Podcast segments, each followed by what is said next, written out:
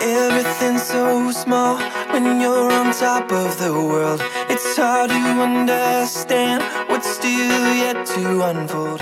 腹部学习腹部长，胖不学习胖不断。欢迎大家收听健康减肥瘦身法，我是你们的瘦身顾问小博。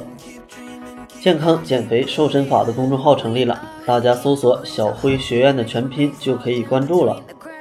所有减肥方法、录音、食谱、GI 值等减肥资料都有哦。记得搜索“小辉学院”的全拼。今天给大家讲解一下第二周期的食谱。其实第二周期的食谱与第一周期食谱极其相近，只是每餐可以加入百分之二十的粗粮主食。为什么要这么做呢？因为啊，一直不吃主食确实可以减重，但是只要碰到主食或者糖类，就会疯狂的反弹。所以咱们第二周期开始逐渐恢复主食，让身体慢慢适应。刚刚开始肯定是不能吃白米白面的，因为这些精细的粮食吸收的太快，很容易反弹。所以咱们在第二周期就要选择 GI 值较低的粮食，就是粗粮了。粗粮的营养价值也是很好的，它们富含丰富的不可溶性纤维素，有利于保障消化系统正常运转。它与可溶性纤维协同工作，可降低血液中胆固醇和甘油三酯的浓度，增加食物在胃里的停留时间，延迟饭后葡萄糖吸收的速度，降低高血压、糖尿病、肥胖症和心脑血管疾病的风险。接着，咱们讲讲哪些食物是粗粮呢？粗粮主要包括谷物类，如玉米、糙米、小米、红米、黑米、紫米、高粱、大麦、燕麦等；杂豆类，如黄豆、绿豆、红豆、黑豆、蚕豆、豌豆等；以及块茎类，如红薯、山药、马铃薯等。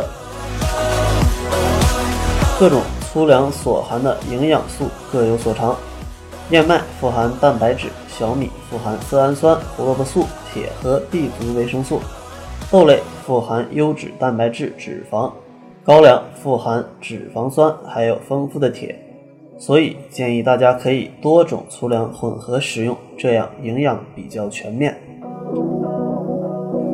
毫无疑问，粗粮吃起来的口感通常要比细粮差一些。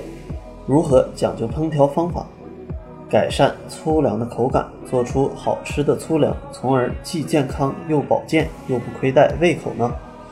有三个基本原则：一是和细粮搭配使用；二是粗粮细做，比如窝窝头或煎饼之类；三是买或做地方风味食品来吃，如晋中的珍珠粥等。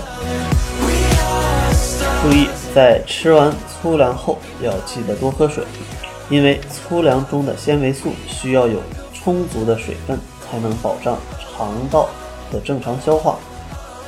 肾功能、胃功能不好的病人要减少粗粮的摄入。另外，老年人由于胃肠功能的减弱，吃粗粮过多会导致腹胀、消化功能减弱，因此吃粗粮要适量。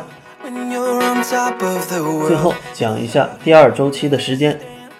第二周期的减重速度一般是一周两斤左右，减到目标体重即可结束第二周期了。第二周期之后还会有一个巩固期，但这已经不是减肥的过程了。如果大家想要食谱的文字版，可以加小辉校长的微信 jf 小辉，减肥的首拼加上小辉的全拼。如果大家对节目有什么建议，或者在减肥过程中有什么疑问，也可以加小辉的微信与我们互动，我们会根据您的建议对节目进行适当的调整。好了，这就是这期的健康减肥瘦身法，感谢您的收听。最后依然是一首好听的歌曲。